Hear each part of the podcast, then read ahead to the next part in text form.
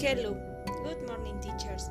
My name is Paola Cisneros Espinosa from Group 2 and today I will talk to you about a deep investigation of COVID-29. Expansión del virus. Todos podemos hacer algo para evitar el contagio de las enfermedades. Lo primordial siempre es saber cómo se transmite y cómo afecta a tu salud. En este caso se trata del coronavirus SARS-CoV-2. Como todos sabemos, apareció en China en diciembre pasado y provoca una enfermedad llamada COVID-19, la cual se ha expandido por todo el mundo y fue declarada pandemia global por la Organización Mundial de la Salud. ¿Cómo se transmite? Este virus se transmite de una persona infectada a otra, a través de las gotículas que expulsamos al toser y estornudar al tocar la mano de una persona infectada, tocando un objeto superficie infectado y después llevando las manos a la boca, nariz u ojos. El primer caso confirmado se presentó en la Ciudad de México y se trató de un mexicano que había viajado a Italia. Presentaba síntomas leves. Horas después se confirmó un caso en Sinaloa y posteriormente un caso nuevamente en la Ciudad de México. El primer fallecimiento provocado por esta enfermedad en el país ocurrió el 18 de marzo de 2020. La Secretaría de Salud ha implementado una serie de medidas para prevenir y controlar los contagios en el país, las cuales incluye la extensión del periodo vacacional estudiantil, la Jornada Nacional de Sana Distancia y el Plan DM. De un total de tres fases epidemiológicas que identificadas por las autoridades sanitarias según el grado de transmisión de la enfermedad, el 24 de marzo se decretó la fase 2, que comprende la suspensión de ciertas actividades económicas y resguardo domiciliario. El 30 de marzo se declaró una emergencia sanitaria como consecuencia de muertes y casos confirmados. Posteriormente, el 21 de abril se declaró la fase 3, la cual extiende la suspensión de actividades hasta finales del mes de mayo. Esto ha provocado un caos en México, ha provocado saqueos y compras de pánico. Pero eso no es todo está provocando un desequilibrio económico muy grande, ya que esta enfermedad causó el cierre de varias empresas definitivamente, así como la caída del precio del combustible y por lo tanto el peso mexicano en divisas internacionales. A mediados de abril de 2020 se reportó una tasa de mortalidad de 0,26 por 100.000 habitantes en el país y una tasa de recuperación del 40%, en el cual 8 de cada 10 casos se recuperan. Hasta el 8 de junio de 2020 se ha registrado un total de 120.000 confirmados, 88.217 personas recuperadas y 14.053 muertos. La enfermedad se puede propagar muy rápido. Los científicos saben que el nuevo coronavirus que acapara la atención mundial pertenece a una familia de varios otros virus, desde la gripe común hasta el mortal SARS-CoV-2. En tan solo tres meses, el COVID-19 ha infectado a 200.000 personas y ha cobrado más de 8.000 vidas, por lo que es 20 veces más mortal que el SARS-CoV-2. El COVID-19 causa enfermedades infectando las células en lo que llamamos el sistema respiratorio bajo y eso causa neumonía, por lo cual provoca problemas de respiración.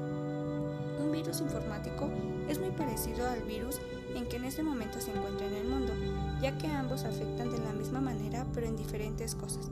En este caso, un virus informático afecta a la computadora perdiendo información confidencial y el virus, que mejor conocido como coronavirus, afecta la integridad física de la persona y el sistema respiratorio, provocando la muerte y ambos virus exigen un mayor cuidado para no ser afectados por él. La demanda de energía eléctrica es la intensidad de corriente o potencia eléctrica relativa a un intervalo de un tiempo específico que absorbe su carga para funcionar, así como el COVID-19 que sucede en una persona y se da un tiempo específico, ya que esta demanda ha aumentado cada día más y lamentablemente afecta económicamente y hay muchas personas que ya no tienen el suficiente dinero para poder mantenerse en casa. También una de las desventajas de estar en casa es el consumo de energía, porque ha incrementado mucho ya que todo el día la familia está en casa y tiene los aparatos electrónicos encendidos. Muchas veces no los ocupan y es un gasto innecesario de energía. Lo más recomendable es tener las luces apagadas durante el día o mientras haya sol y no tener aparatos electrónicos encendidos.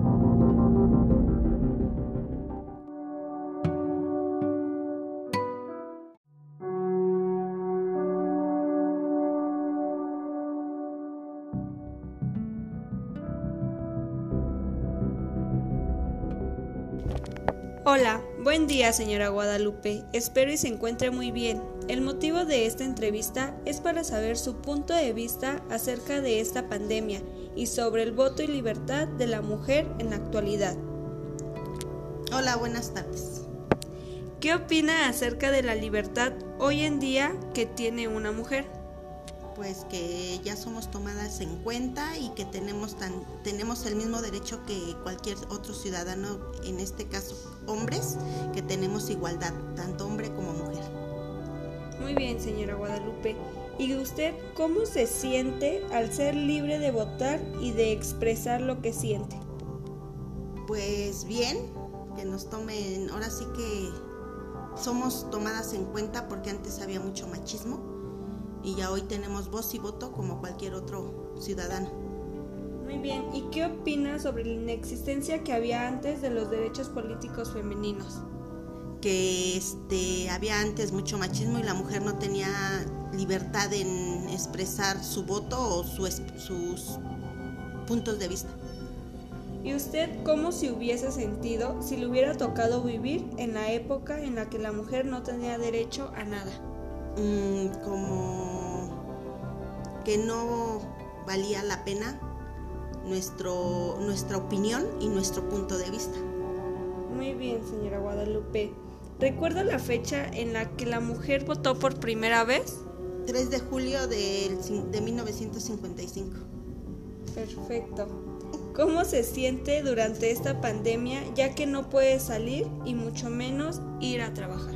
Pues mal, porque a final de cuentas nos está afectando económicamente.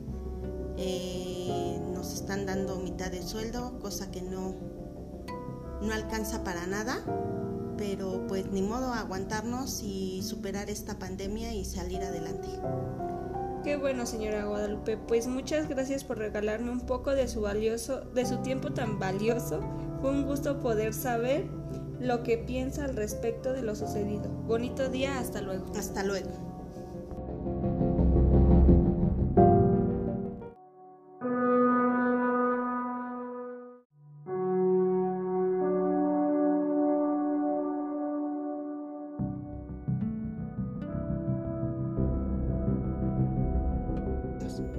Conclusiones. El mundo y nuestro país atraviesa por un momento crítico, por el cual todos estamos preocupados y esto nos compromete a actuar con conciencia y solidaridad, por lo cual tenemos que acatar lo que se nos indica, la Organización Mundial de la Salud y las autoridades. Hagamos conciencia y seamos responsables para cuidarnos como se debe. Es momento de mantenernos unidos para poder salir victoriosos de esta situación. Sin otro particular, agradeciendo el tiempo que dispusieron para escuchar estas líneas. Saludos cordiales y espero y haya sido de su agrado. Gracias.